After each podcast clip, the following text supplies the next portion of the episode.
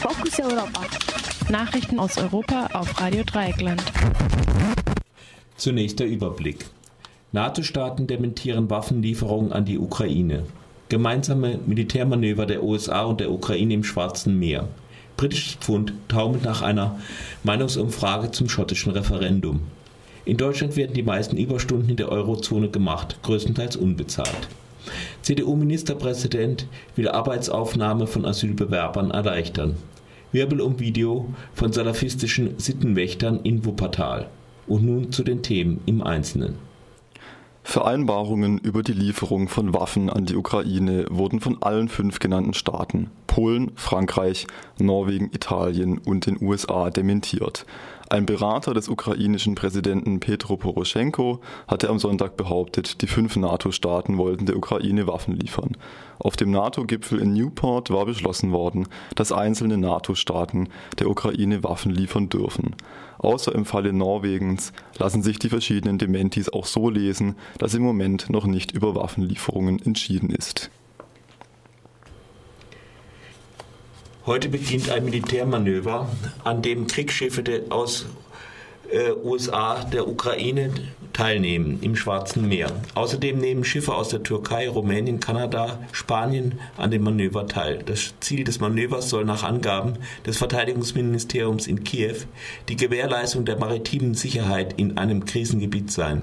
Russland kritisierte das Manöver angesichts der Kämpfe in Teilen der Ostukraine als völlig unpassend. Am frühen Montagmorgen hat das britische Pfund ein Prozent seines Wertes gegenüber dem Dollar verloren. Grund war die Veröffentlichung einer Meinungsumfrage zum Referendum über die Selbstständigkeit Schottlands von Großbritannien. In der Umfrage hatte sich erstmals eine hauchdünne Mehrheit für die Unabhängigkeit Schottlands ausgesprochen. Falls am 18. September wirklich eine Mehrheit gegen den Verbleib im Vereinigten Königreich stimmt, wird eine Zeit der ökonomischen Unsicherheit in beiden Ländern erwartet. Insbesondere ist es unklar, wie es mit dem Pfund weitergehen wird. Wahrscheinlich ist eine inoffizielle Währungsunion zwischen England und Schottland. Von allen Ländern der Eurozone ist Deutschland das Land mit den meisten Überstunden. Wie der EU-Sozialkommissar Laszlo Andor gegenüber verschiedenen Medien erklärt hat, liegt die tariflich vereinbarte Arbeitszeit in Deutschland bei durchschnittlich 37,7 Stunden die Woche. Tatsächlich wird aber 40,5 Stunden in der Woche gearbeitet.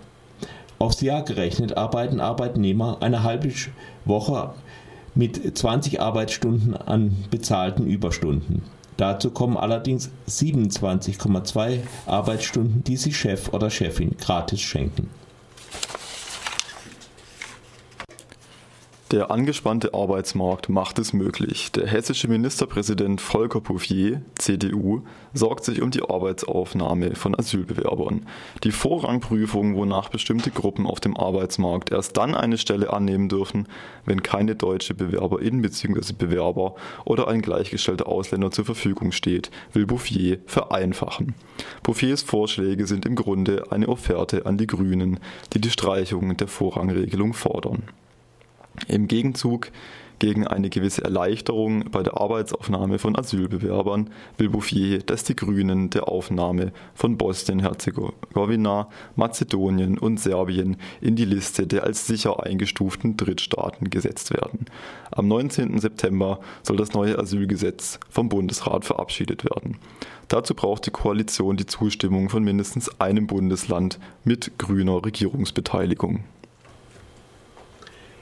Ein Video, das drei junge Männer zeigt, die in orangenen Hemden durch das Wuppertaler Nachtleben streifen und mutmaßliche muslimische Glaubensbrüder ansprechen, um sie zur Sittenstrenge zu ermahnen, hat für viel Aufsehen gesorgt. Der deutsche Innenminister Lothar de Maizière sagte der Bild-Zeitung, die Scharia wird auf deutschem Boden nicht geduldet.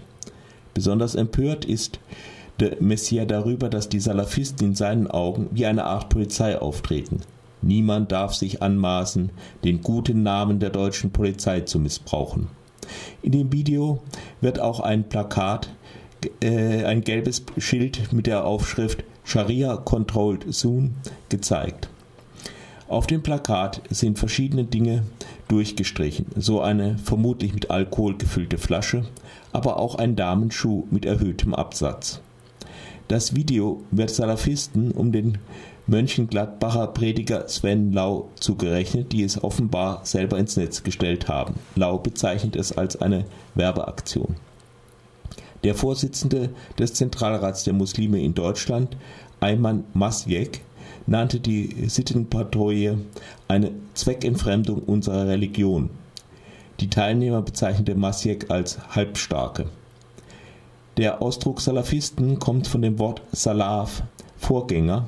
Gemeint sind die ersten drei Generationen von Muslimen nach Mohammed, die die Vorgänger aller anderen Muslime sind. Angeblich haben sie als einzige den wahren Islam gelebt. Damals war der Koran noch nicht verbindlich zusammengefasst, trotzdem sollten Salafisten mal den Vollbart zur Seite schieben und in dem Buch lesen. Dort steht geschrieben, dass es im Paradiese durchaus Wein zu trinken gibt. Ob die Huris, die die Gläubigen dort auf grünen Matten erwarten, Stöckelschuhe tragen oder nicht, geht aus dem heiligen Buch allerdings nicht direkt hervor. Assalam alaikum, Friede sei mit euch.